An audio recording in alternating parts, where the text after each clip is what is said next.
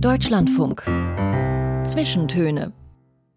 Aus urheberrechtlichen Gründen wurden alle Musiktitel dieser Sendung gekürzt.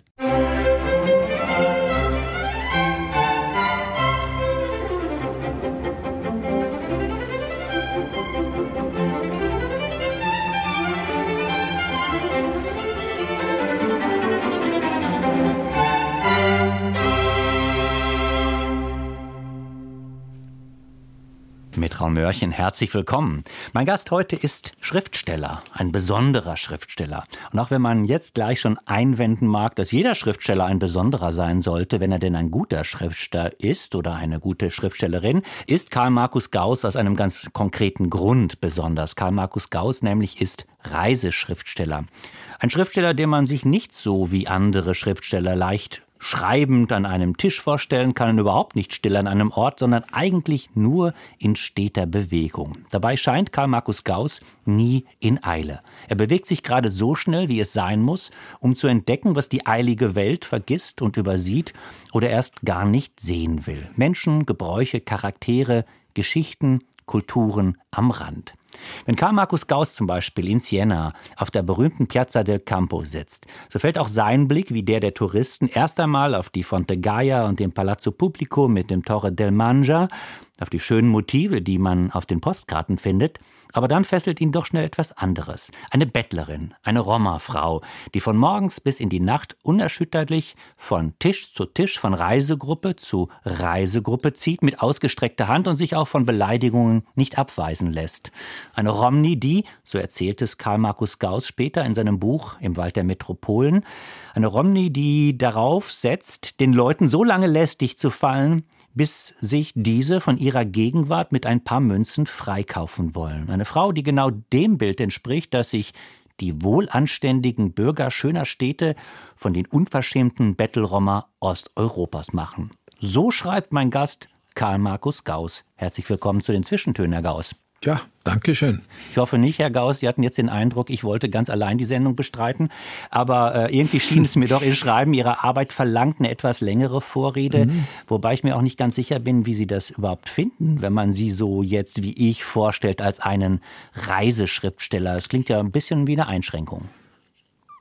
Ja, das klingt nicht nur so, das ist auch eine. Aber Natürlich ist es äh, Reisen und die Erfahrungen, die ich dort mache und äh, die Begegnung mit Menschen und mit Volksgruppen, Sprachgruppen, religiösen Gruppen, Ethnien sogenannten, äh, für mich schon etwas ganz Wichtiges und nimmt einen sehr wichtigen Teil von dem, was ich geschrieben habe, ein.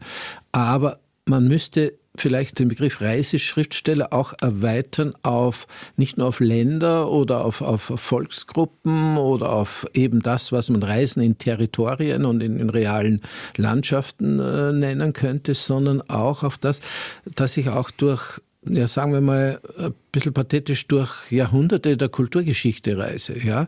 Oder auch durch mein Österreich von heute.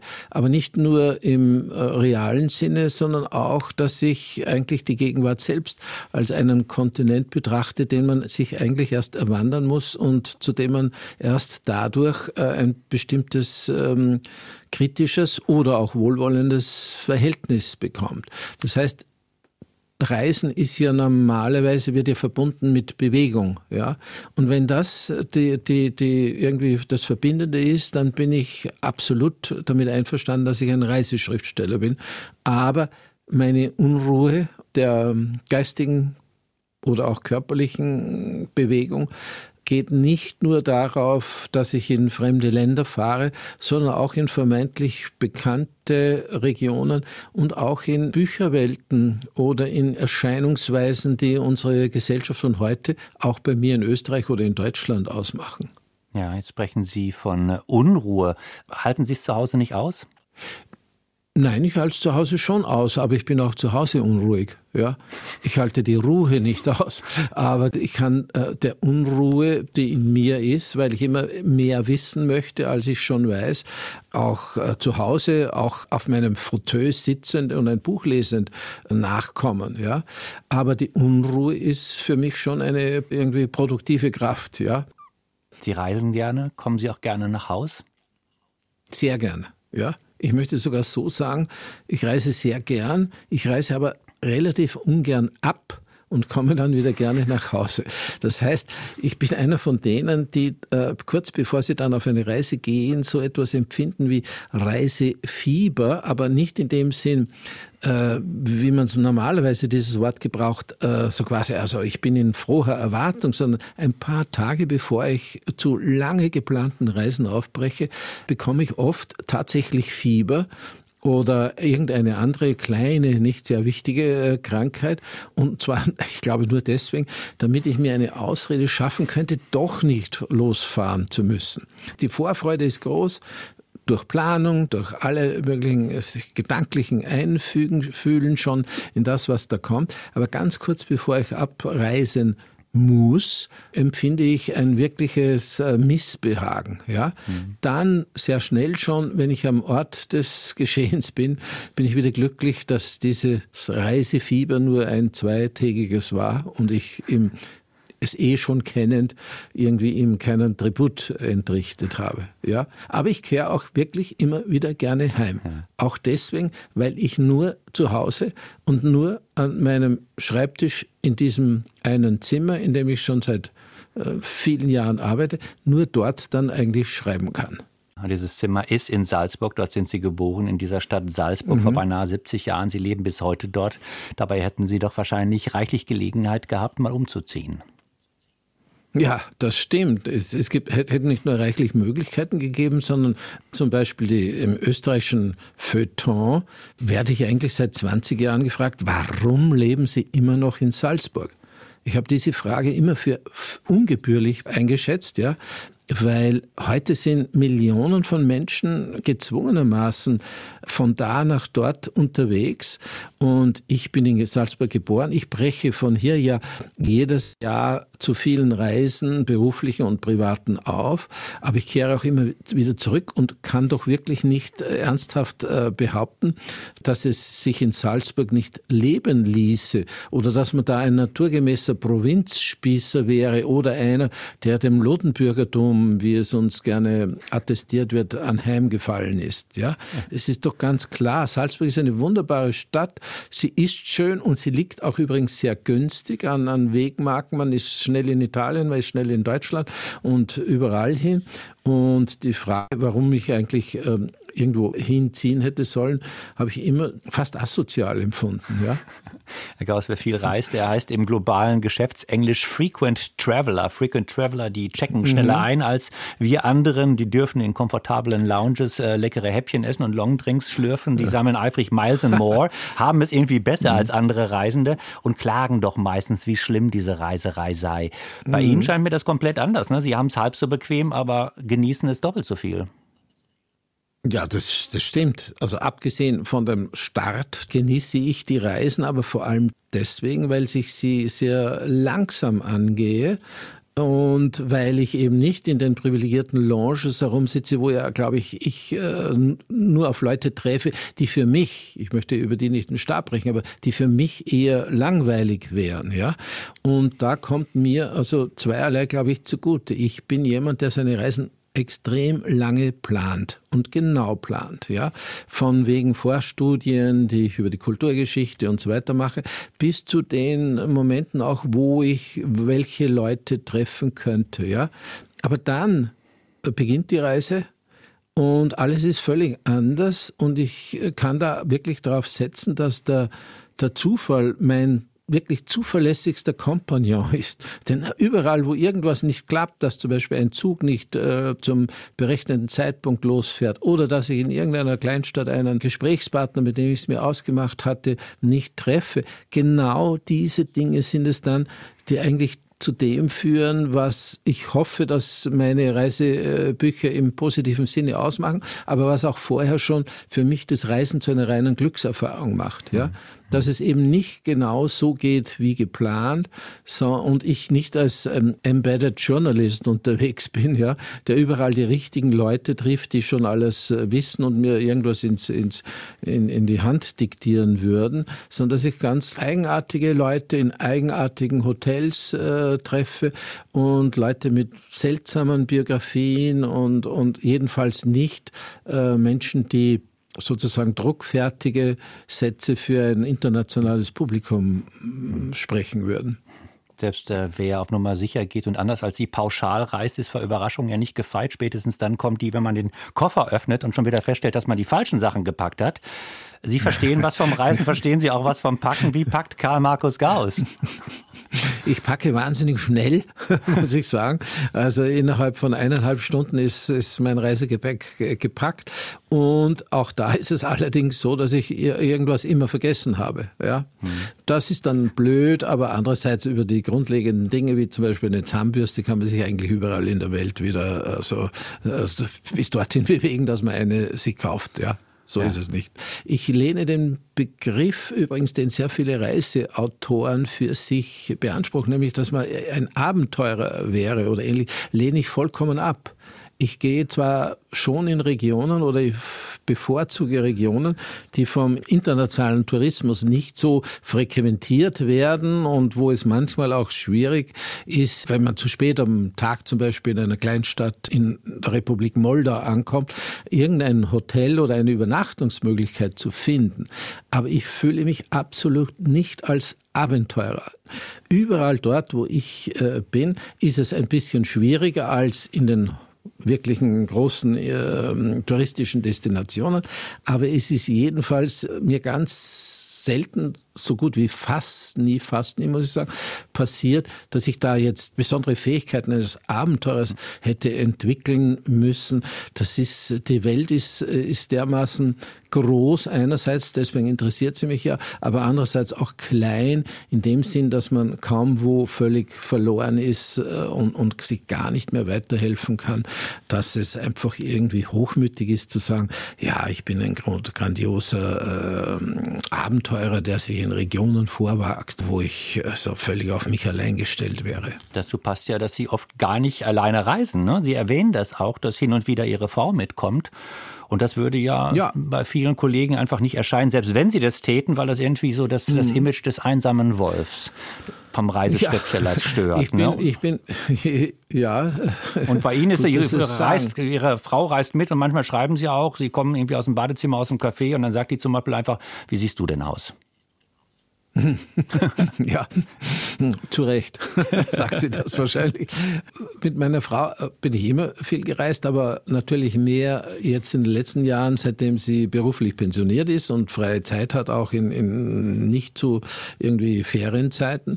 Ich bin aber auch vorher mit dem äh, Fotografen Kurt Keindl sehr viel gereist. Ja, wir haben da zwei Projekte gehabt und eine Reise gemacht. Und der war mir ein sehr wichtiger Reisebegleiter, weil er erstens ein, als Fotograf, als Freund und äh, außerdem war er ein Autofahrer. Und ich habe ja keinen Führerschein und in bestimmten Gegenden war das schon sehr wichtig, dass ich auf seine Kenntnis dessen, wie man ein Auto lenkt, äh, angewiesen auch war die Koffer gepackt hat. Auch Albert Einstein, der berichtet uns von seiner Ankunft in Amerika, komischerweise erzählt aus der Sicht eines Psychoanalytikers, Randy Newman, Sigmund Freuds Impersonation of Albert Einstein in America.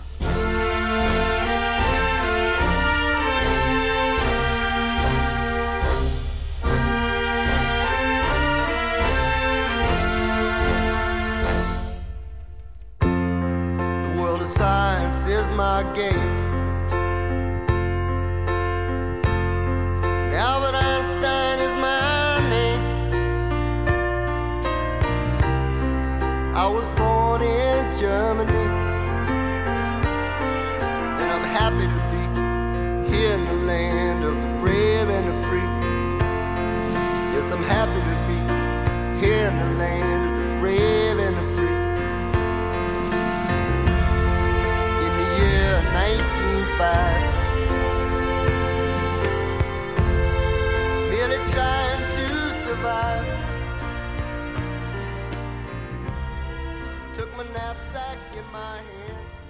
Sigmund Freuds Darstellung von Albert Einstein in Amerika. Karl Markus Gauss, ich habe das Lied schon oft gehört, ich verstehe aber immer noch nicht so richtig, worum es Randy Newman da geht. Verstehen Sie es? Nein, überhaupt nicht, muss ich sagen. Äh, es ist aber so, ähm, auch bei Gedichten zum Beispiel muss ich nicht immer alles verstehen mir können trotzdem bestimmte äh, Dinge ans Herz rühren, die ich trotzdem für wichtig empfinde, ohne dass ich das ganz genau jetzt in eine erklärende Prosa übersetzen könnte. Aber beim Randy Newman ist es einfach so, wissen Sie, die Musik ist für mich etwas, wenn es sich jetzt nicht um klassische Musik handelt, sondern um das, was man im weitesten so Pop, Rock und verwandte äh, Dinge halt handelt, die hat für mich auch äh, die Kraft, dass ich sie, wenn ich sie irgendwo wiederhöre, ein bestimmtes Stück, sofort in mir die Zeit wieder aufruft, in der ich es damals das erste Mal oder am häufigsten gehört habe. Ja? Und beim Randy Newman war das einfach so, weil wir vorher von meiner Frau gesprochen haben, das war die Zeit so um 1979, das gab es in Salzburg ein bestimmtes Café, das es mittlerweile schon nicht mehr gibt. Das hat so bis 23 Uhr offen gehabt und immer kurz bevor dann die Sperrstunde war, äh, wurde dieses Lied gespielt. Ja? Und wenn ich das heute höre, äh, bin ich sofort äh, in diese Zeit wieder versetzt. Ja? Ich weiß schon, das ist ein gewisser sentimentaler Reflex, aber er bringt mich tatsächlich in ein Gefühl und in ein Weltverständnis von einer Zeit zurück, die ja für mich schon längst äh, vergangen ist. Nicht? Randy Newman, Meister der wunderbarer, aber eben auch kryptischer Verse. Ja. Der Songwriter kann sich das natürlich erlauben. Sie sagt natürlich, der, der Poet, der Lyriker auch, aber Karl Markus Gaussen, mhm. Reiseschriftsteller, sollte sich vermutlich etwas klarer ausdrücken. Ja, aber das stimmt. Und so wie ich schreibe, es gibt ja sehr viele verschiedene Formen von Reiseprosa.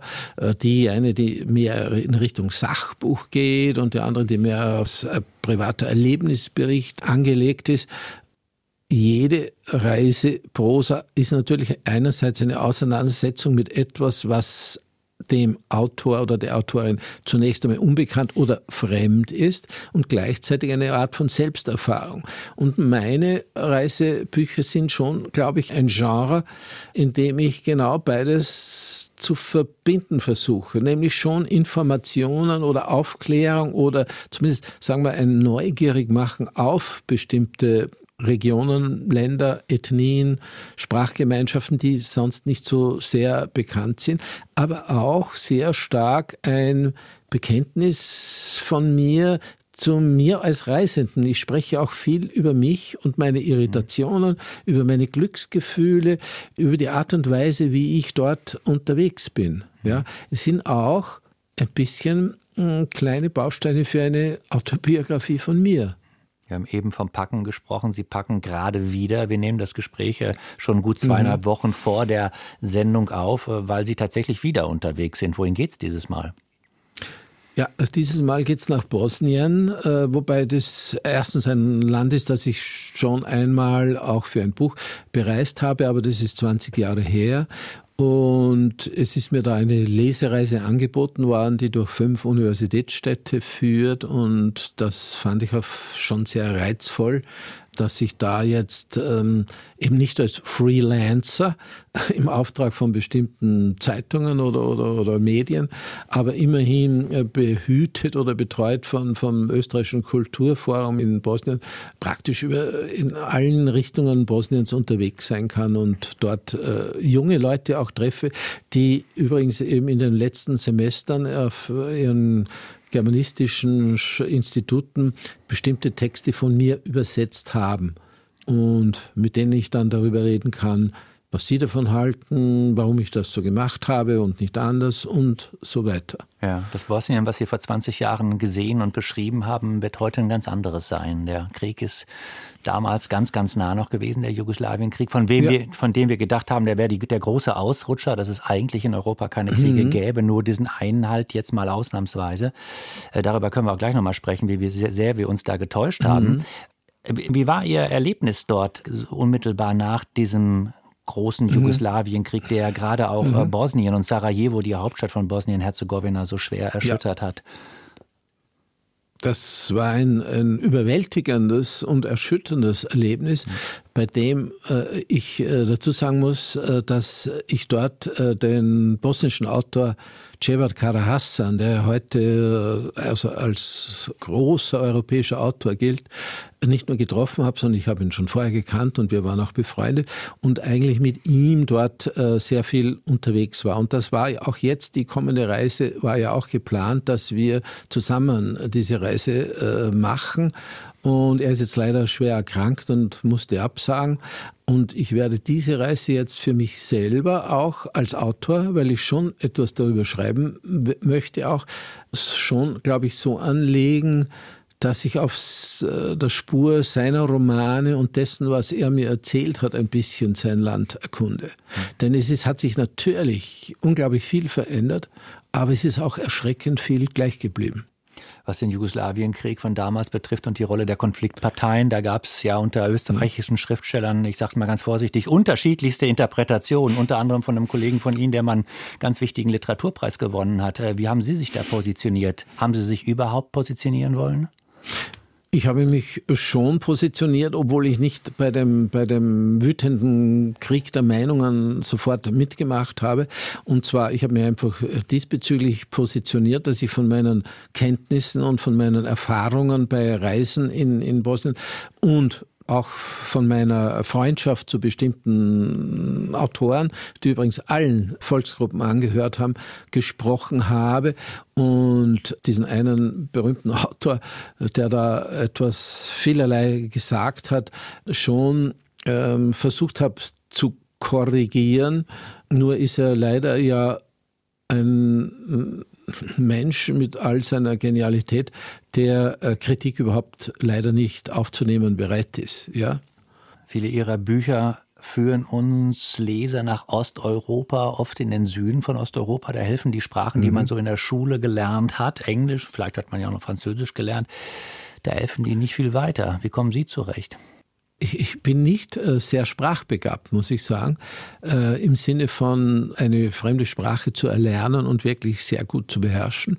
Aber ich habe eine gewisse kurzfristige Sprachintelligenz oder Sprachmerkfähigkeit, bevor ich zum Beispiel zu einer Minderheit wie den Arumunen, die leben in Mazedonien, ja, oder äh, zu den Sorben, die in der Lausitz von Deutschland wohnen und über die ich geschrieben habe. Bevor ich dorthin fahre, mache ich immer einen privaten Crashkurs, nur für mich alleine. Ja? Das heißt, ich lerne ungefähr, was sagen wir, 100 Wörter und 30 äh, Phrasen oder Sätze. Ja?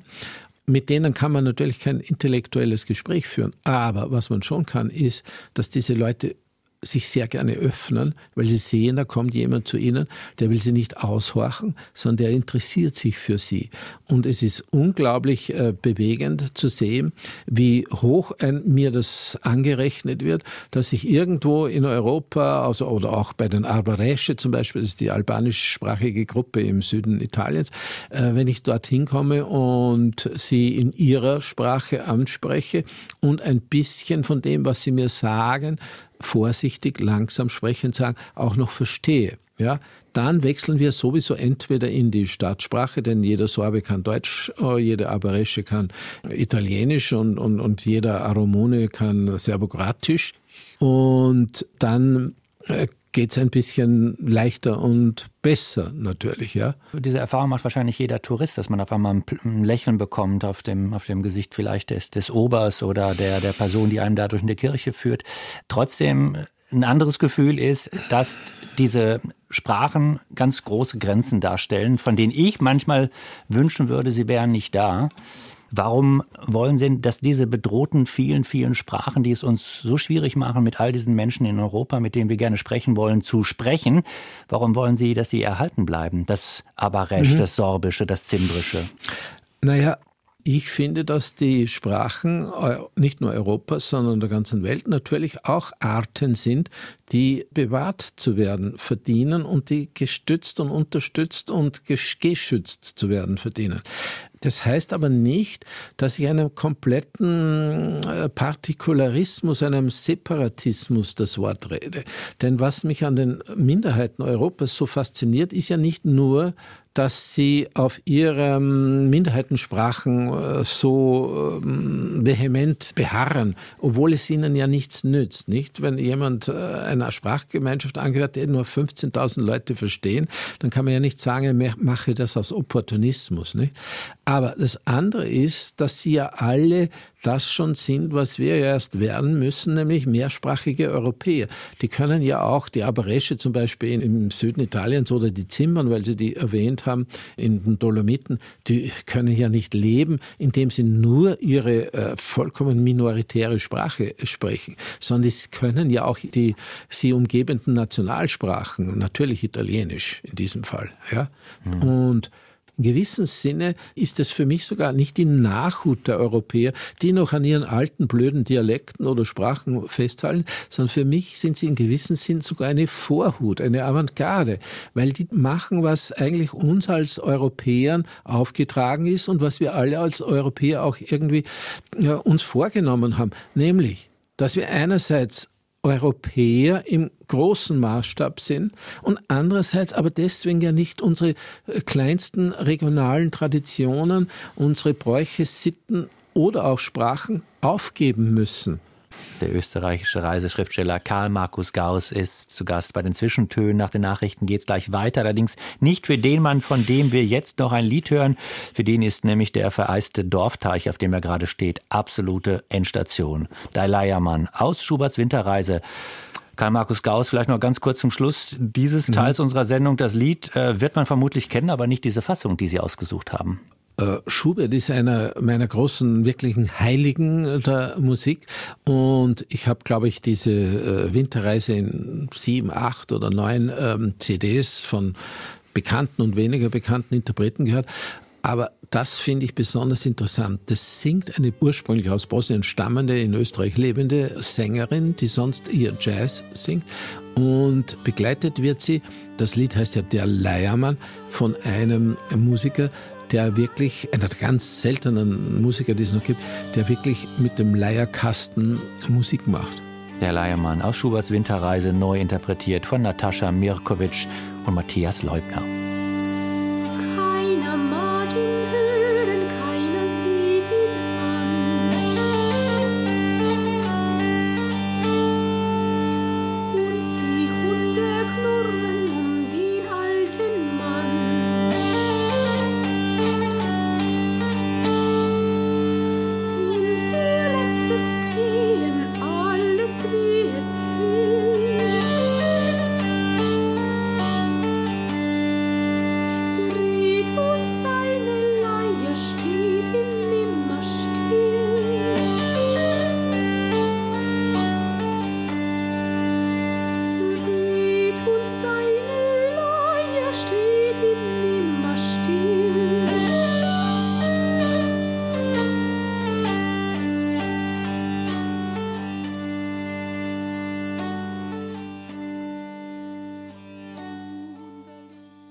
Zurück zu den Zwischentönen. Mein Name ist Raul Mörchen und mein Gast ist der Essayist, Kolumnist, Herausgeber und Reiseschriftsteller Karl Markus Gauss. So oft und weit es ihn auch hinaustreibt, quer durch Europa, am liebsten durch Europas Südosten, so treu ist er doch seiner Heimatstadt Salzburg.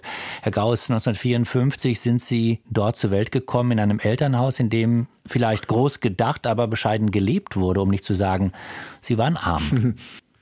Ja, arm ist äh, vielleicht ein bisschen übertrieben, aber wir waren zumindest nicht gerade wohlhabend, was äh, verblüffend ist, denn beide Eltern von mir waren ja Akademiker und mein Vater war ein Historiker, dessen Lebensziel es war, seine Volksgruppe, von der er abstammte, nämlich die Donauschwaben, von dem furchtbaren Verdacht zu befreien, sie wären als Hitlers fünfte Kolonne selber schuld an ihrer Vertreibung aus Jugoslawien gewesen. Ich muss dazu sagen, die Donauschwaben sind eine alte deutschsprachige Minderheit im Gebiet zwischen Serbien, Teil auch Kroatien, Kroatiens und Rumäniens äh, gewesen und sind 1944, 45 vertrieben worden als, ähm, ja, es war eigentlich eine ethnische Vertreibung, ja, und sehr viele von denen waren schon sehr revanchistisch eingestellt. Sie haben ihr Land, ihre Häuser, ihr Leben verloren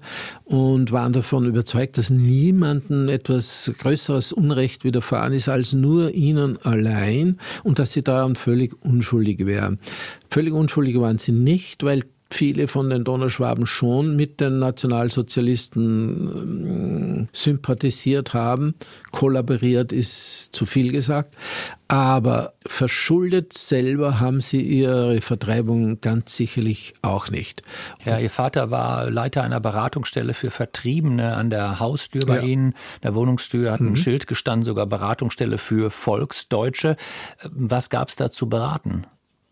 Naja, die volksdeutschen Flüchtlinge gingen ja in die Millionen und die meisten von ihnen wollten ja nicht in diesen zerstörten Ländern Österreich und Deutschland äh, bleiben. Und da ist natürlich bei den Donauschwaben, aber auch bei ganz anderen Dobrutscher-Deutschen, Bessarabia-Deutschen und wie die alle heißen, Karpaten-Deutschen und auch bei den Sudetendeutschen ein starker Wunsch gewachsen, dass sie in reichere Länder auswandern können, um dort noch einmal anzufangen. Ja? für sich und für ihre Familien. Und die wollten natürlich alle nach in die USA oder, oder nach Kanada oder sonst irgendwo, meistens in diese beiden Länder auswandern. Ja? Und die Aufgabe von meinem Vater war in der Beratungsstelle die, und vor allem als Historiker, der er auch war, nachzuweisen, dass es eben nicht so sei, dass die Donauschwaben selbst verschuldet als narzisstische Kollaborateure ihre Vertreibung äh, verschuldet oder bewirkt haben, ja, und dass es daher möglich sein muss, dass sie in die USA oder nach Kanada auswandern dürfen. Denn das war ja in den ersten Jahren nach Kanada und in die USA war das ja natürlich klar. Nazis dürfen nicht einwandern. Mhm. Ja? Und die Gutachten übrigens von meinem Vater haben mit dazu beigetragen, dass ungefähr ab 1949 also Hunderttausende Donauschwaben in die USA ausgewandert sind. Sie haben ein Buch über Ihre Kindheit geschrieben. Das heißt, das erste, ja. was ich sah, da habe ich unter anderem drin gelernt, dass Ihr Vater nicht nur kein besonderes Interesse an materiellem Dingen hatte, sondern äh, auch Ausflüge und Wanderungen gehasst hat. Wie geht das denn, wenn man in ja. Österreich in Salzburg wohnt? Ja, das geht, das geht auch, aber wir waren dadurch ein bisschen ähm, Außenseiter, aber ähm, geachtete Außenseiter. Also ich möchte mich da nicht stilisieren. Dass, aber, das, aber war, das, das politi war das ein politisches ja. Statement oder war das einfach Nein. Faulheit? Weil irgendwo gibt es eine Passage, da gehen die Nachbarn ja. wandern und da sagt der Vater, das sind irgendwie das sind Nazis. Die Nazis gehen wieder wandern. War das, war das mhm. irgendwie äh, verrucht? War da ein Stempel drauf? Weil das, das Wandern ja das raus vielleicht auch ein dem, bisschen, hm? vielleicht, vielleicht auch ein bisschen meine Mutter äh, hat ja im sehr hohen Alter erzählt, warum sie sich äh, in ihren Lehrer, äh, und mein Vater war ja ihr Lehrer am Gymnasium, der zehn Jahre älter war als sie, verliebt hat und viele Jahre später noch geheiratet. Sie hat gesagt, er war der Einzige, der bei diesen Aufmärschen, die dann die deutsche Schule in Novi Sad, äh, damals Neusatz genannt, gemacht hat, der nicht in Stiefeln gegangen ist, sondern in äh, Halbschuhen. Ja, es war jetzt noch keine großartige Widerstandshandlung, aber das hat ihr irgendwie imponiert. Wenn man ein Bild eines naturgegebenen Zivilisten zeigen will, dem eigentlich alles irgendwie martialische oder gar nicht nur martialisch, sondern organisierte sogar nur auch zuwider ist, dann war er das für mich. Ja.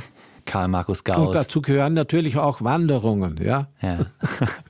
Die österreichische Reise. Wir sind sonntags, wenn das Wetter schön war, äh, haben meine Eltern oft in, in, in Früh um neun Uhr gesagt, herrliches Wetter, es ist doch ein wunderbarer Tag, um ins Kino zu gehen. Ja. Der österreichische mhm. Reiseschriftsteller Karl Markus Gauss ist bei uns zu Gast in den Zwischentönen. Er hat uns Musik mitgebracht aus seiner Heimatstadt Salzburg, aber nicht von Mozart.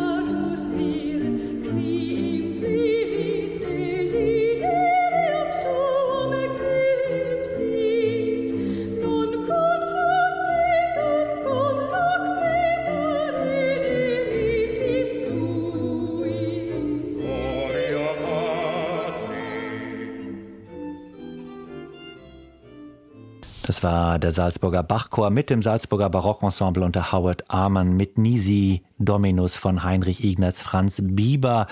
Der hat es anders als der junge Mozart noch tüchtig krachen lassen, äh, hat natürlich auch ein bisschen früher gelebt. Auf jeden Fall hört man bei diesem Barockkomponisten äh, Heinrich Ignaz Franz Bieber, dass sein Chef und der Chef der Stadtmusik in Salzburg ein Erzbischof gewesen ist, der Saus und Braus geliebt hat. Mozarts mhm. Karriere als Kirchenmusiker am Salzburger Hof, das, die endet spektakulär mit einer Kündigung per Fußtritt vom Abgesandten des Erzbischofs und Mozart hat sich furchtbar aufgeregt darüber, dass er da behandelt worden sei wie ein Lakai.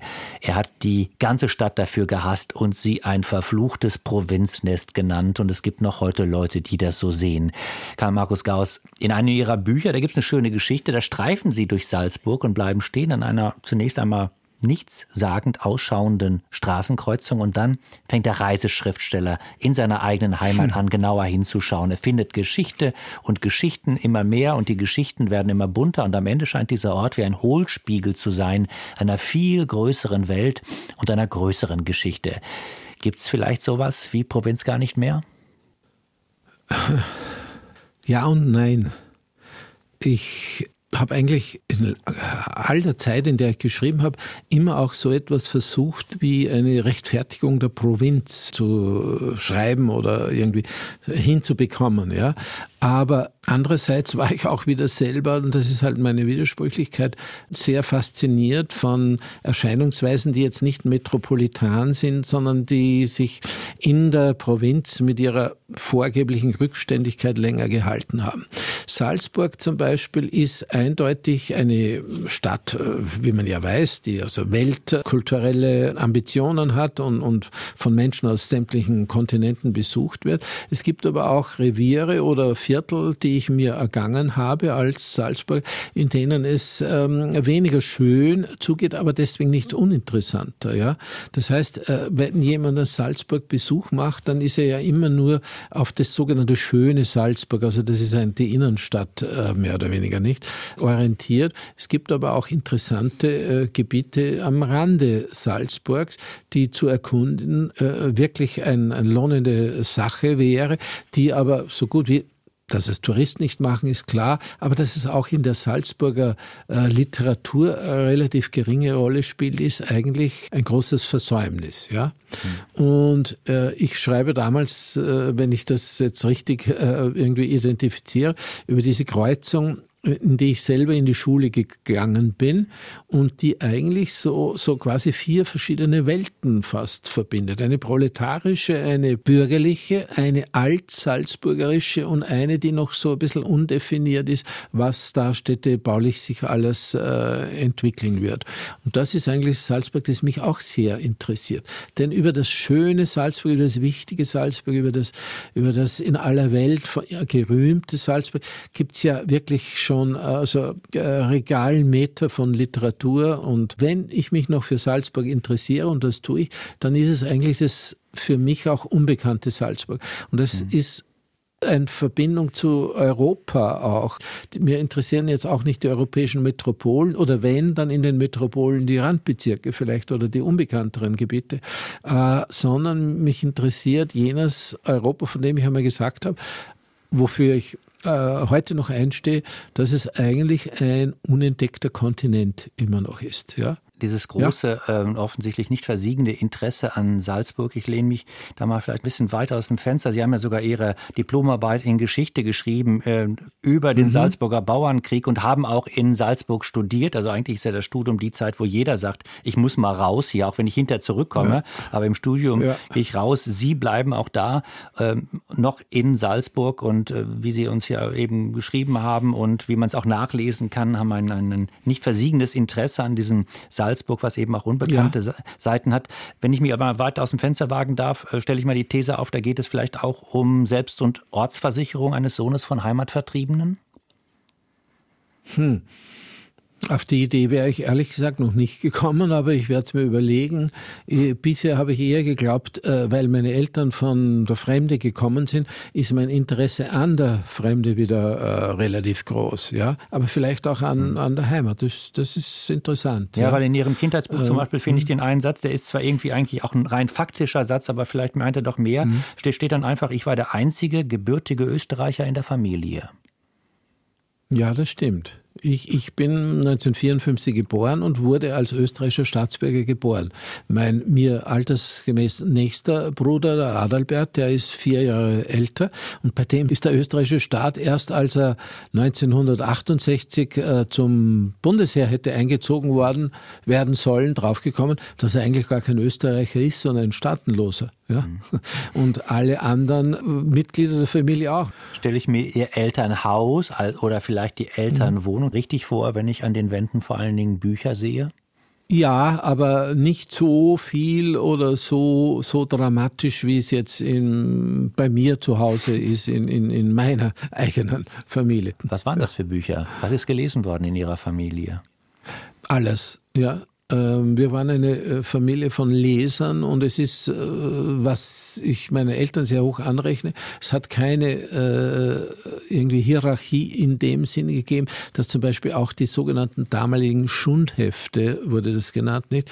Die Comics, also von Fix und Foxy bis zu irgendjemandem, dass die verboten gewesen oder gebannt gewesen wären oder dass einfache Krimis à la Agatha Christie irgendwie für etwas Schlechtes gegolten haben. Aber es gab bei uns die merkwürdige Unterscheidung zwischen Büchern und richtigen Büchern. Und die richtigen Bücher begannen, sagen wir mal, bei russischen Romanen von mindestens 500 Seiten Länge. Ja. Mhm. Da, wenn man sich an sowas heranwagte, dann war man geachtet als einer, der die richtigen Bücher gelesen hat. okay. Krimis und das Comics und so weiter waren akzeptiert, aber das war halt, durfte man, aber es stand nicht in hohem Ansehen. Und kommen wir jetzt gleich wieder zurück zu den guten Büchern. Für die, um die als gut zu, mit dieses Adjektiv zu benutzen, es vorher sowas wie eine kritische Instanz braucht. Vielleicht sogar eine Institution, die sich Literaturkritik mhm. nennt und die dann vielleicht nicht der Feind, sondern der Freund der Literatur ist. Aber mhm. was nützt es einem Buch, wenn ein anderer darüber sagt, dass es nicht taugt? Hm. Ich habe Zeit meines Lebens sehr gerne Literaturkritiken geschrieben, Übrigens vor allem deswegen, weil mich nur die, die Tatsache, dass ich ein, über ein Buch etwas schreiben musste, dazu gebracht hat, dass ich es auch wirklich ganz genau gelesen habe. Ich bin durch Schreiben einer Rezension dazu gekommen, mir über das Buch wirklich klar zu werden. Ja? Und ich glaube schon, dass man die Literaturkritik eine ursprünglich einmal andere Funktion hatte, die sie übrigens auch irgendwann vielleicht mal vielleicht doch wieder gewinnen sollte, dass sie also jetzt nicht nur sagt gut oder schlecht, hopp oder trop, sondern irgendwie das, was äh, Romantiker Schlegel einmal gesagt hat, die verborgene Melodie eines Buches zum Klingen bringen soll. Ja? Mhm. Dass sie also wirklich ein, äh, etwas von einem Buch klar macht und aufdeckt, was einem normalen Leser bei der Lektüre nicht unbedingt sofort aufgefallen wäre oder sofort eingängig ist. Hm. Ja? Sie haben über 2000 hab Rezensionen, glaube ich, geschrieben mittlerweile. Naja, ja, ja schon. Ja, habe ich die Zahl aber, aber irgendwo gesehen. Wenn es 1800 wären, wäre es ja auch egal. Ja. aber haben Sie, wenn man das mal so pauschal ähm, verallgemeinern darf, ähm, haben Sie Verrisse lieber geschrieben als Bücher besprochen, Nein, denen Sie auf hab, dem Weg ich, ich hab, ich hab, helfen konnten?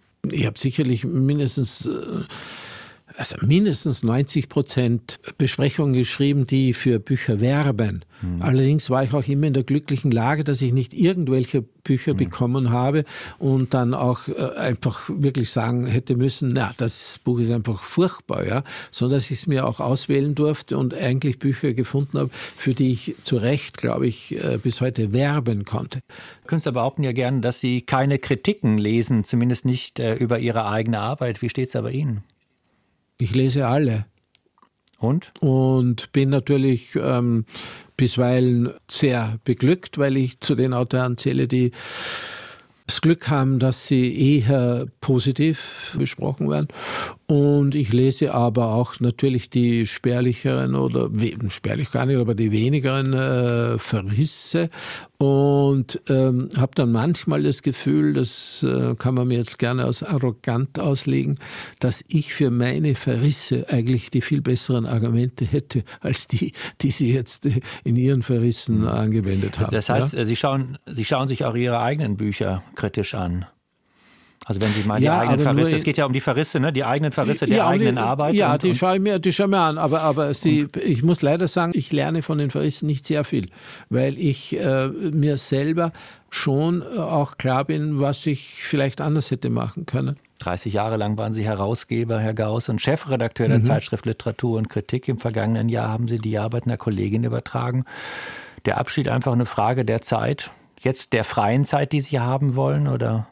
Warum? Ja, ich finde, zweierlei Sachen sind da einfach, äh, finde ich, zusammengekommen. Erstens, ich habe es jetzt 30 äh, Jahre lang gemacht. Das ist ungefähr das, was man früher eine Generation genannt hat. Und es, ich fände es äh, im höchsten Sinne unfair, wenn ich jetzt bis zu meinem hohen Greisenalter das weitermachen würde, nur aus Egoismus. Jetzt sollen die anderen kommen mhm. und äh, das so machen, wie sie das äh, glauben. Ja. Mhm. Und das andere ist, dass ich mir schon gehofft habe, jetzt ähm, bin ich 68, demnächst, äh, in nächsten Wochen wäre ich 69 Jahre, dass ich von dieser vielen, vor allem administrativen Arbeit, die das Herausgeben einer Zeitschrift auch äh, bedeutet. Ja. Rein nur Hefte mhm. zusammenzustellen, Autorinnen und Autoren zu suchen und in eine Beziehung zu setzen, das hätte mich ja noch weiter gefreut. Aber es gibt halt so viele administrative Arbeiten dabei auch. Und, und dass ich jetzt von diesen entlastet bin, das habe ich schon als Glück empfunden ob als äh, Herausgeber, Chefredakteur, als Kritiker. Sie sind berühmt für Ihre Spürnase für Entlegenes und Vergessenes und äh, das passt jetzt irgendwie auch zu unserem nächsten Musiktitel. Das ist wieder so ein Geheimtipp, obwohl man mhm. den Komponisten durchaus kennen könnte. Peter N. Gruber heißt der. Also der Peter N. Gruber ist ein unglaublich interessanter und toller Kerl. Der war der Bassist der einzigen, glaube ich, österreichischen Popband, die wirklich Weltruhm äh, erlangt hat, nämlich von Opus und war damals beteiligt auch bei diesem Dauerrenner, der überall noch immer gespielt wird, nämlich Life is Life. Und nach der großen Tour, die die äh, Band Opus in äh, durch die USA gemacht hat, was ja einer österreichischen Popband kaum einmal gelingt, ist er am Höhepunkt eigentlich des Ruhms und des kommerziellen Erfolgs auch dieser Gruppe abgetreten, hat Philosophie zu studieren begonnen, eine Dissertation über Wittgenstein geschrieben und führt mittlerweile eine durchaus prekäre Existenz als wirklicher großartiger Intellektueller und als Komponist von Stücken, die sich sehr schwer äh, verkaufen, weil äh, sehr schwer auch zu popularisieren sind, weil sie eben nicht mehr mit dem Opus und dem Pop zu tun haben und allerdings auch von Hardcore-Fans der Avantgarde auch wieder noch nicht äh, wirklich zur Kenntnis genommen werden. Aber ich finde ihn großartig, den Menschen selber und auch das, was er komponiert. Peter N. Gruber, Bambus aus Ein ferner Garten, Musik für Streichquartett.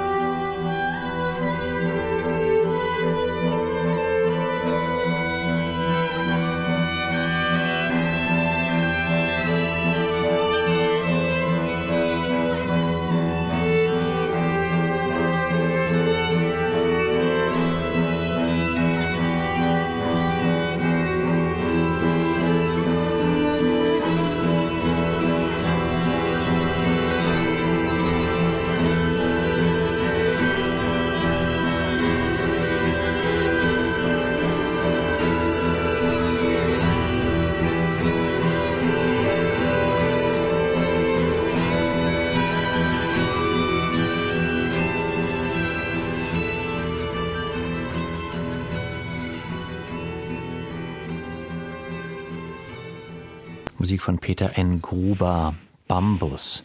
Karl Markus mhm. Gauss, bevor wir zurückkommen zur Reiseschriftstellerei, lassen Sie uns doch noch mal einen Augenblick bleiben beim Herausgeber und Kritiker und literarischen mhm. Öffentlichkeitsarbeiter Karl Markus Gauss, denn darum scheint es ja doch im Kern zu gehen, darum Dinge, die Öffentlichkeit verdient haben, die wahrgenommen werden sollten, wahrnehmbar zu machen und damit er vielleicht auch ein Bild zu korrigieren, letztlich von Österreich. Wir haben 1998 ein Buch herausgegeben, was vielleicht ja doch im Titel schon die Botschaft trägt, nämlich ins unentdeckte Österreich. Was ist denn da so unentdeckt in Österreich? sehr vieles und vor allem äh, die rebellischen äh, Traditionen, die es in Österreich äh, im politischen, sozialen, aber auch im kulturellen und literarischen von jeher gegeben hat und die eigentlich teilweise totgeschwiegen werden und an die sehr wenige Menschen anschließen. Und ich muss Ihnen sagen, ich habe einmal so ungefähr um 1995 oder 2000 ein, ein, ein, ein Buch äh, vorgehabt, das hat den Titel, hätte den Titel tragen sollen, Österreich Beistrich Rebellenland. Da wollte ich eigentlich so eine kleine österreichische oder große österreichische Geschichte schreiben unter dem Aspekt dessen, was äh, Menschen an rebellischen Gedanken und soziale Bewegungen an rebellischen Gedanken und künstlerische Formen an subversiven Elementen äh, irgendwie in sich getragen haben. Ja, jetzt sagen Sie, ähm, Sie haben in dieses unentdeckte Österreich, literarische ja. Österreich wäre eines der subversiven, zumindest das, was Sie interessiert hat, der subversiven Literatur. Jetzt ist mir die österreichische ja. Literatur, die ich natürlich nicht so gut kenne wie Sie, nie besonders handsam vorgekommen. Allerdings mhm. ähm, ist dann das Subversive, geht irgendwie in eine andere Richtung offensichtlich, denn bei, bei österreichischer Literatur denkt man dann vielleicht doch auch an Menschen, die darüber schreiben, dass sie vom Ekel befallen sind, wenn sie an Österreich denken. Man denkt an Elfriede Jelinek ja. zum Beispiel und Thomas Bernhard. Äh, diesem Österreich-Ekel haben sie sich irgendwie nie anschließen wollen. Überhaupt nicht. Ich finde den sogar reaktionär. Das muss ich sagen ästhetisch vielleicht ähm, äh, sehr gut gelungen, aber ich finde es politisch reaktionär, weil sich also die beiden, Elfriede Jelinek möchte ich jetzt da äh, nicht mit Thomas Berner gleichschalten, ja über die konkrete österreichische Geschichte überhaupt nie interessiert haben und sich mit ihr auch nie beschäftigt haben. Ja? Also Österreich zum Beispiel zu sagen, dass es ein Naziland war, ist eine Sache, die nicht ähm, völlig von der Hand zu weisen ist, aber es ist natürlich auch eine großartig, großmächtige und äh, beschämende äh, Tatsache, über die realen Formen des österreichischen Widerstands hinwegzugehen und hinwegzublicken und sich für den nicht zu interessieren.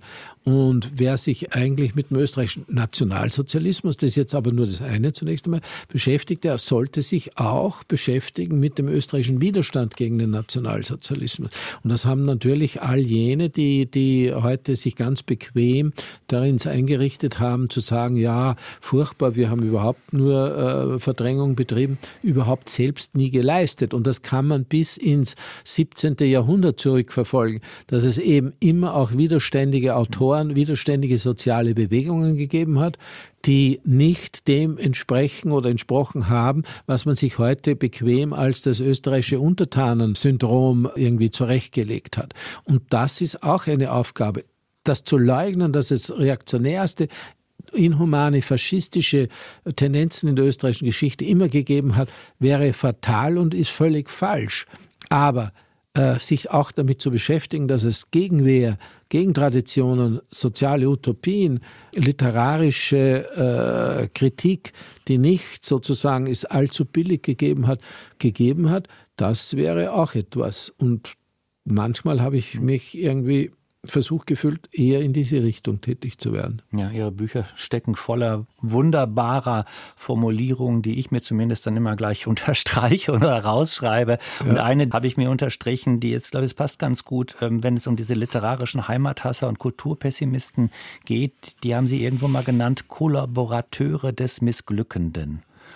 Es klingt so ein bisschen, ja. als ob Sie vermuten, dass das Negative so ein Klima schafft, in dem alles weiter nur noch negativ sein könnte. Absolut. Und das erleben wir übrigens gerade heute wieder, ja, wo die FPÖ ja als absolut inhumane Partei meiner Meinung nach auf dem großen Weg äh, zur Regierungsbeteiligung oder gar zur Kanzlerschaft unterwegs ist, ja. Viele äh, Kommentatoren äh, und auch viele Freunde übrigens, die ich treffe und mit denen ich darüber spreche, die sind ja in einer fast schon selbstverliebten Weise daran orientiert, dass eh alles immer schlimmer wird. Ja, Sie wissen, äh, einer der schönsten, großartigsten äh, Theaterstücke der österreichischen Literatur ist von Johannes Nepomuk Nestroy, der böse Geist des Lupazi Vagabundus. Und da sagt die Hauptfigur immer, nächstes Jahr kommt der Komet. Es ist furchtbar, mir ist Angst und Bang, weil die Welt lebt sicherlich nicht mehr lang. Ja, und dieser Komet, der da kommt und von dem man also immer Angst hat, dass er auf Österreich zerstören wird, der ist heute der Kickel. Ja, alle sagen, es ist unausweichlich, dass er kommt und dass irgendwann die FPÖ die, die Macht in diesem Staat übernimmt. Das ist, ist das ein Naturgesetz? Ist es eine interstellare Konfusion unserer politischen Gestirne? Überhaupt nicht, nicht? Wir müssten doch dagegen etwas tun, sowohl bei den Parteien, aber auch als Individuen. Nicht? Und, und, und entschieden ist noch gar nichts. Und in Österreich gibt es eben auch rebellische Traditionen und an die muss man wie auch immer äh, bewusst und wie auch immer elaboriert sozusagen versuchen anzuschließen. Ja? Und hm. weil Sie gesagt haben, der Zynismus, der Zynismus ist natürlich wirklich etwas, äh, ich finde, ein Zynismus ist eine Kollaboration mit dem Schlechten. Ja? Denn ein Zyniker ist eigentlich froh, wenn er durch die Realität bestätigt wird, dass die schlechte Meinung, die er sich von der Realität macht, eigentlich die richtige ist. Ja? Und ich war selber, biografisch, wenn ich das so sagen darf, ich war selber ein äh, begnadeter Zyniker, aber ich habe meinen Zynismus verloren, glaube ich, wirklich durch meine Kinder, weil ich damals in die Situation gekommen bin, dass ich erlebt, begriffen und äh, gefühlt habe, dass man, wenn man Kinder hat, eigentlich kein Zyniker sein kann. Ja? Man kann auch Kindern nicht am Abend erzählen, es gibt keinen Gott und die Bösen herrschen und es wird immer das Schlechte die Welt regieren. Das ähm, kann man ja mit aller Selbstverliebtheit in das Schlechte äh, und, in, in, und in die Kritik des Schlechten nicht sagen. Man muss ihnen sagen, dass die Welt trotzdem gut ist. Man muss ihnen sagen, dass der Widerstand sich lohnt. Man muss ihnen sagen, dass es sich auszahlt, irgendwie für das einzustehen, was besser mhm. ist. Ja? Das heißt aber schon ein Verlust von Zynismus. Und genau das Gleiche habe ich aber auch literarisch versucht. Ja? Dass ich eigentlich nicht zufrieden war damit, dass äh, es so viele so schlechte schlechte äh, Traditionen und, und, Ereignisse in der österreichischen Geschichte gibt und in der Gegenwart auch, sondern dass ich auch äh, schon geglaubt habe, man muss auch nach Gegentraditionen äh, suchen und die sind reichlich vorhanden. Mhm. Man muss sie nur entdecken, fruchtbar machen, wäre dann natürlich noch das schwierige andere. Ja. Auf dieser Reise ins unentdeckte literarische Österreich stellt sich ja schon sehr früh die Frage, was das überhaupt ist. Österreichische Literatur. Mhm und Österreich. Mhm. Vor allen Dingen, wenn Sie, wie Sie es ja gerade schon angedeutet haben, sehr weit zurückgehen in die Zeit zum Beispiel mhm. des, des 18. Jahrhunderts, wo vermutlich viele, die im heutigen Österreich gelebt haben, nicht gesagt hätten, sie wären Österreicher. Und dann gibt's noch die vielen, vielen ja. anderen, die noch gar mhm. nichts von ihrem Glück wussten, irgendwann mal zu Österreich zu gehören. Ja, das stimmt. Also ich bin der Auffassung, dass die österreichische Literatur aktuell, jetzt einmal gesehen, von heute gesehen, äh, nicht im Range dessen stehen sollte, was man in einem deutschen Diskurs sagt, äh, das ist also Literatur aus Sachsen oder aus Thüringen oder aus dem Saarland oder aus Bayern. Ja? Österreich ist kein Bundesland von der Republik Deutschland. Das hat viele historische Gründe, denn zum Beispiel, um in die Vergangenheit zu gehen, im 18. Jahrhundert war Deutschland durch, äh, also ich weiß nicht, ich glaube sogar hunderte verschiedene Fürstentum aufgeteilt. Und natürlich hat dann die deutsche Klassik auf idealistische Weise etwas sehr Wesentliches schaffen müssen, nämlich die Einheit Deutschlands literarisch vorwegzunehmen. Denn diese äh, zahllosen kleinen Fürstentümer, die haben ja natürlich keine kulturelle und keine, keine wirtschaftliche und auch keine irgendwie politisch-soziale äh, Zukunft geboten. Ja? In Österreich war es aber ein bisschen anders, denn Wien war damals äh, die Hauptstadt eines riesigen Reiches, ja, das sich dann im 19. Jahrhundert noch vergrößert hat.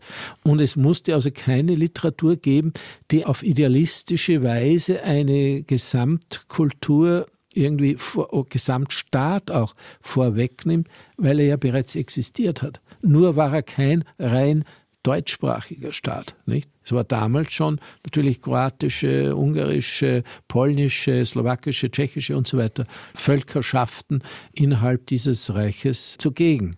Und daher hat sich die Literatur hier und dort auch anders entwickelt. Das heutige Österreich ist kulturell ein echter Riese, hat äh, Weltklasse doch zu bieten in Literatur, aber auch in Musik, mhm. im Theater, im Film, in der Architektur. Politisch dagegen weitgehend bedeutungslos, zumindest im internationalen Maßstab. Ja. Ob es da wohl einen Zusammenhang gibt? Ich erinnere mich, irgendwo mal bei Friedrich Nietzsche gelesen zu haben, der ein leidenschaftlicher Gegner gewesen ist der deutschen Reichsgründung 1871. Mhm. Und der hat gesagt, wir hatten nie in Deutschland Politik, darum blieb uns nur die Kultur. Und er hatte Angst, mhm. vielleicht auch begründete Angst, dass sich das dreht. Sobald mhm. das Interesse in die Richtung Politik geht und Macht zu sein, Großmacht zu sein, verliert vielleicht manches Land den Elan kulturell. Mhm irgendwie noch was zu investieren. In Österreich, meinen Sie, gibt es mhm. einen Zusammenhang? Zumindest, aus, das ist vielleicht ein bisschen arrogant, wenn ich aus Deutschland heraus sage, mhm. ja, die Politik in Österreich ist vielleicht ein bisschen operettenhaft, manchmal auch sehr ärgerlich, manchmal auch irgendwie ganz nett, mhm. aber halt doch nicht so, dass es die Welt bewegen würde. Da ist Kultur mhm. ja vielleicht doch etwas, mit dem man sich besser die Zeit vertreiben könnte. ja, Kultur ist sowieso was ähm, sehr Gutes, äh, um die Zeit nicht nur zu vertreiben, sondern mit äh, irgendwie zu gestalten. Mit Gutem zu gestalten oder aufzufüllen. Aufzufüllen ist auch ein blödes Wort, muss ich sagen. Ja, aber äh, Sie, Österreich hat durch diese, äh, den gewaltigen Verlust äh, von 1918 von einem Großreich zu einem Kleinstaat und dann noch dazu, also zu, nach in der Zwischenkriegszeit von 1918 bis äh, 38 äh, und, und in den ersten Nachkriegsjahren natürlich auch also eine, ein auch wirtschaftlich äh, sehr schlecht äh, bestehendes Land äh, zu sein, das extreme äh, politische Konflikte auch hatte, natürlich sehr geringe Möglichkeit, weltpolitisch eine große Rolle zu spielen. Und logischerweise war, glaube ich, schon die Kultur etwas, an dem man frühere Größe entweder noch hallo halluzinieren konnte oder auch vielleicht äh, so entwerfen konnte. Ja? Aber andererseits muss ich Ihnen sagen, ich äh, bin selbst gespalten äh, in meiner Wahrnehmung als Österreicher ungefähr, also als ich ein junger Mann war und, und, und viel durch historische Studien und so weiter gegangen bin, wenn man so sagen kann, habe ich stark der These angehangen, dass ähm, die habsburgische Monarchie ja eine Art von Völkerkerker war und dass sie zerfallen musste und dass wir eigentlich froh sein können, jetzt in einem Kleinstadt leben zu dürfen. Ich sehe die Habsburger Monarchie heute weniger kritisch, zwar schon noch kritisch, aber keineswegs so kritisch, dass ich sage, das war ein vollkommen verdorbenes und, und, und dem Untergang geweihtes Reich. Die, äh, innerhalb dieser Monarchie hat es doch erstaunliche Erscheinungen auch gegeben. Ich gehe nicht so weit wie, wie Historiker aus dem angelsächsischen Raum, wie zum Beispiel der Clark oder Snyder, die sagen, es wäre praktisch schon die Vorbildung der Europäischen Union gewesen. Das glaube ich nicht. Aber es ist jedenfalls nicht der Völkerkerker gewesen, denn innerhalb der Monarchie sind ja praktisch sämtliche Grammatiken aller Balkansprachen sind in Wien geschrieben worden. Von Studenten, von Gelehrten, von Professoren, die dafür staatliche österreichische Förderung bekommen haben. Das heißt, diese österreichische Monarchie hatte schon ein Ziel auch, das wirklich übernational war. Ja?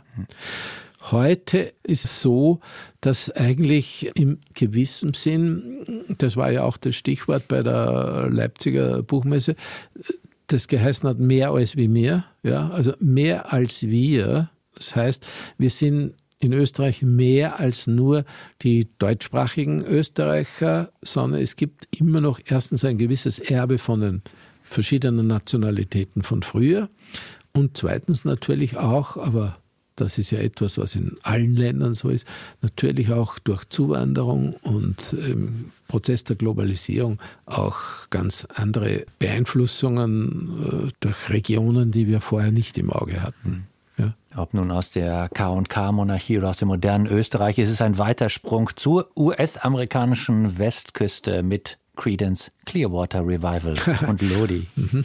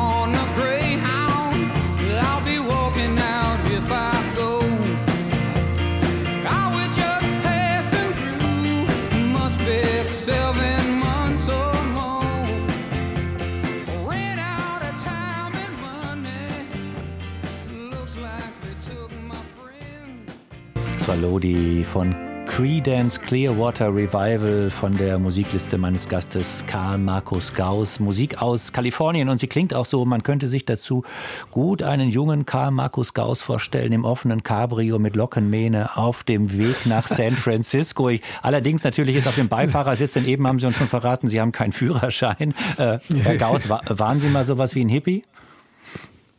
Hatten Sie so eine Zeit? da bin ich vielleicht ein bisschen zu spät auch gekommen. Ich bin ja 1954 geboren und in Österreich kommen ja manche Bewegungen ein, zwei, drei Jahre verspätet herher. Aber ich muss sagen, die erste von mir selbst als oppositionell bewusst wahrgenommene Haltung war schon die, dass, dass wir äh, so im letzten Jahren des Gymnasiums mit langen Haaren so etwas äh, wie die Hippies von Salzburg waren. Ja. Im vergangenen Frühling, Herr Gauss, haben Sie den äh, Leipziger Buchpreis zur europäischen Verständigung bekommen. In der Laudatio finde ich ein Zitat von Ihnen. Um das, was mich selbst antreibt, habe ich mich nie gekümmert, es nicht zu wissen, beruhigt mich sehr. Das ist mhm. schon ein bisschen merkwürdig, dieses Desinteresse für einen, der sonst so neugierig ist wie Sie. Ja, das ist äh, natürlich ein Satz, der auf die Spitze äh, getrieben ist, aphoristisch. Aber es ist so, dass ich sage, man kann sich für alles interessieren, aber es muss auch Geheimnisse dürfen geben. Und ich selber möchte gar nicht so weit gehen, dass ich sage, ich möchte alle meine Geheimnisse kundtun und zwar nicht nur anderen Menschen kundtun, sondern auch äh, mir selber. Ich weiß es nicht. Ich scheue mich davor, alles über mich zu wissen. Ich habe, glaube ich, viele Fehler auch, ähm, aber ich muss nicht wissen, wie sie entstanden sind. Ich muss auch nicht wissen, wie ich sie äh, losbekomme. sondern ich bin da ein lebenspraktischer Mensch.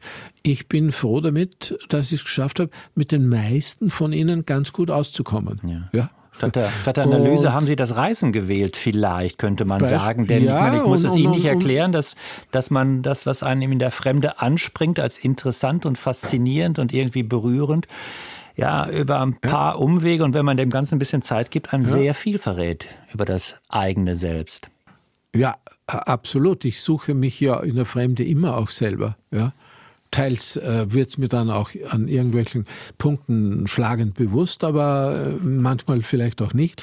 Aber es ist so. Ich meine, wenn ich, ich würde niemals auf Reisen gehen, wenn es ausschließlich das Interesse für das Fremde wäre. Ja, das Fremde interessiert mich schon auch äh, dahingehend, dass ich irgendwann immer auf jeder Reise zu einem Punkt komme, wo ich sage, ja, äh, da könnte ich zu Hause sein oder das ist etwas von mir. Und oft ist das dann genau der Punkt, an dem ich ähm, das Gefühl habe, so, jetzt habe ich das gemacht und jetzt kann ich heimfahren. Jetzt habe ich irgendwie diese Reise zu einem glückhaften Ende gebracht. Wenn ich mich in der Welt selber entdecken kann, dann kann ich auch wieder nach Hause in mein Salzburg fahren. Ähm, wobei bei Ihren Reisen kann man sich natürlich fragen, wenn da oft von Fremde die Rede ist, von europäischer Fremde und den Rändern Europas, mhm. äh, wenn man mal von oben drauf blickt auf die Karte, da liegen die Länder irgendwie ziemlich genau in der Mitte, Bosnien und der Slowakei. Mhm. Irgendwie scheint uns äh, unsere Optik ich weiß es nicht, in den letzten ja, Generationen, in den letzten äh, Jahrzehnten ein bisschen verrutscht ja. zu sein. Ja, absolut. Es gibt ja auch, äh, ich glaube, acht oder neun äh, verschiedene geografische Definitionen dessen, wo die Mitte Europas mhm. liegt. Ja. Und über eine davon habe ich einmal etwas geschrieben, aber die wird mittlerweile auch schon wieder nicht anerkannt. Das ist in Litauen, ein Ort in der Nähe von Vilnius. Der, wurde als die geografische Mitte Europas mal vor vielen Jahren ausgemacht. Da hat jeder Mensch gesagt, ja, so weit im Osten, das ist unmöglich. Nicht? Mittlerweile wurde sie noch ein Stückchen weiter im Osten Osten äh, lokalisiert. Aber äh, natürlich, es gibt übrigens auch in Österreich, also im Bad Aussee, im Salzkammergut, einen Ort, der sich berühmt, äh, die Mitte Europas zu sein. Ja, ja, meistens wird ja das Metermaß da rausgeholt, ne? Und dann geht das von Finnland bis ja. Sizilien runter. Und äh, irgendwie ja, ist es ja. da ja nicht, über, über das wir da reden haben. Gibt es denn für Sie Nein. vielleicht ein gefühltes, so eine gefühlte Mitte, wo Sie sagen, jetzt bin ich quasi kulturell oder von der, von der Atmosphäre her wirklich gleich weit weg von den Rändern? Das wäre das hier. Mhm. Ne? Da hier kann ich quasi drüben noch Russland sehen, vielleicht da hinten noch Portugal, mhm. äh, oben noch oben noch Schweden und unten noch Sizilien und vielleicht das ganze Europa in greifbarer Nähe haben. Wo wäre das? Jetzt werde ich Sie enttäuschen müssen. Ich kann das nicht sagen. Ja? Sie sagen jetzt ich aber nicht Salzburg. Nein, aber ich, nein, Salzburg ist nur mein Lebensmittelpunkt, aber ich glaube, es ist nicht die Mitte Europas. Nein, ähm, es ist eher äh, so, dass ich, ich glaube, äh, ich weiß nicht, aus welcher äh, wissenschaftlichen Disziplin dieses Wort stammt, aber es ist großartig, finde ich, und betrifft auf das, was ich empfinde, zu. Es gibt die Wandergrenze, ja. Also ich, ich, ich kann es nicht sagen, wo sie ist. Ich glaube eher, dass die Grenzen wandern, ja. Und dass es äh, mal hier, mal da und mal da ist und dass es nicht äh, mit ein, äh, ein für alle Mal äh, festzuschreiben ist. Ja. Hier wäre sie. Für mich schon gar nicht. Wobei gerade beschleicht viele das Gefühl, jetzt wüssten sie, wo die Grenze Europas ist. Die läuft nämlich genau an der Grenze zu Russland. Da hat sich was verändert in unserer Wahrnehmung. Ja, das stimmt. Ich kann mich allerdings irgendwie berühmen, dass ich in, der, in meiner Zeitschrift, also in Literatur und Kritik, schon 1994 die erste Sonderheft über die Ukraine gemacht, gemacht habe und jetzt vor, ich glaube so 2014 oder was, haben wir noch einmal eines gemacht. Und das ist jetzt natürlich eine mh, mm, extrem schwierige Angelegenheit ich kann es nicht anders erzählen als mit einer also, ähm, biografischen Anekdote. Ja.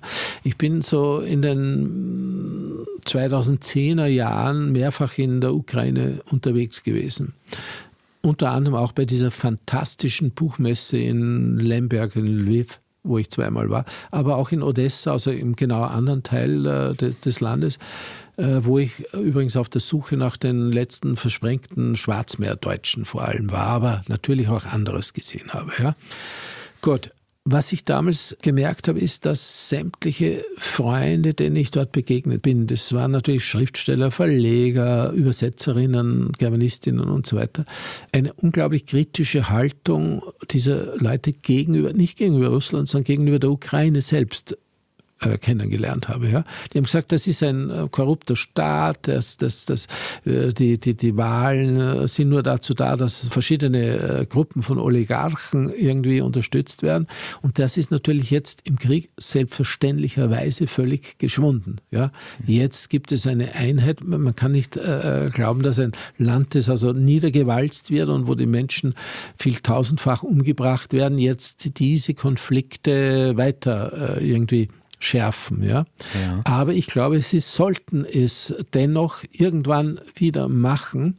Und es wird wahnsinnig schwierig werden, von so einer ideologischen Kriegswirtschaft oder Kriegskultur, wie sie ihnen jetzt aufgezwungen wurde, den Ukrainern, wieder zu dem zurückzukehren, was meiner Meinung nach so Ende der, sagen wir um 1917 oder was, wie äh, 2017 natürlich, Entschuldigung, wie ich dort war, äh, am Wege war, nämlich, dass die Ukraine ein multikulturelles Land ist, Heimat vieler verschiedener Völker und auch verschiedener Sprachen. Ja, das war das, was mich so fasziniert hat dort. Ja, es muss schon zudem wieder am Ende eines Krieges, wann immer der sei, hoffentlich früher als später, wieder so sein, dass die Ukraine nicht so ein einfacher Nationalstaat werde, wie er jetzt von Russland eigentlich äh, auf exorbitant äh, widerwärtige Weise irgendwie ähm, ähm, in Kraft getreten ist, ja.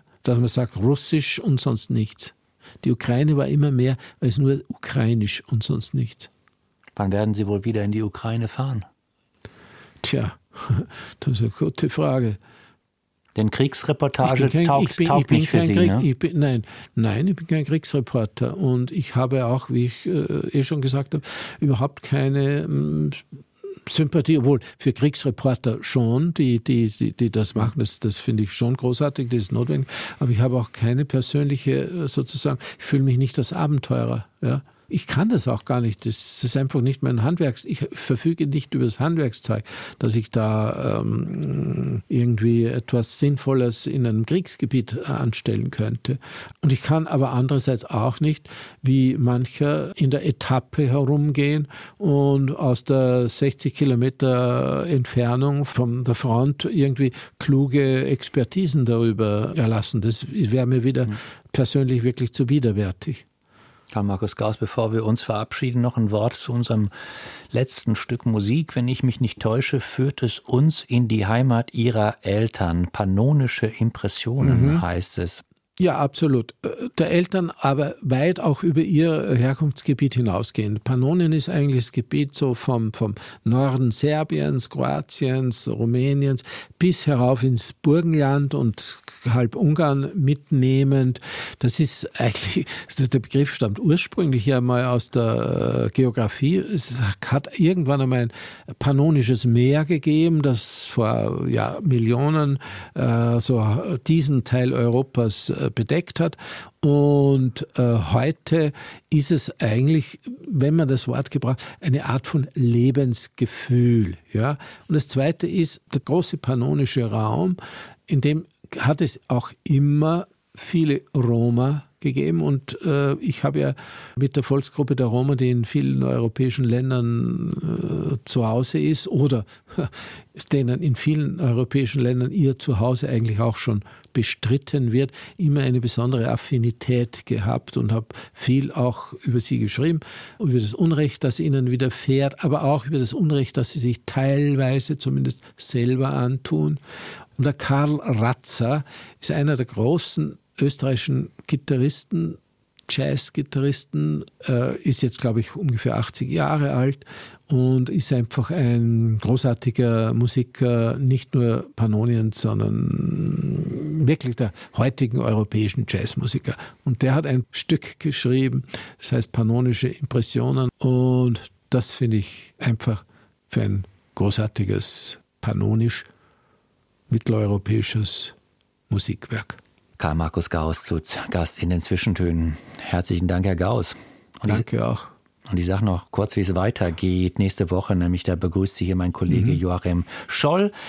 Der empfängt den Journalisten und Autor Simon Strauß. Mein Name ist Raul Mörchen und äh, ja, Herr Gauss, wir wünschen jetzt, denke ich mal, gemeinsam viel Vergnügen noch mit Karl Ratzer und den pannonischen ja. Impressionen. Alles Gute. Danke. Ciao.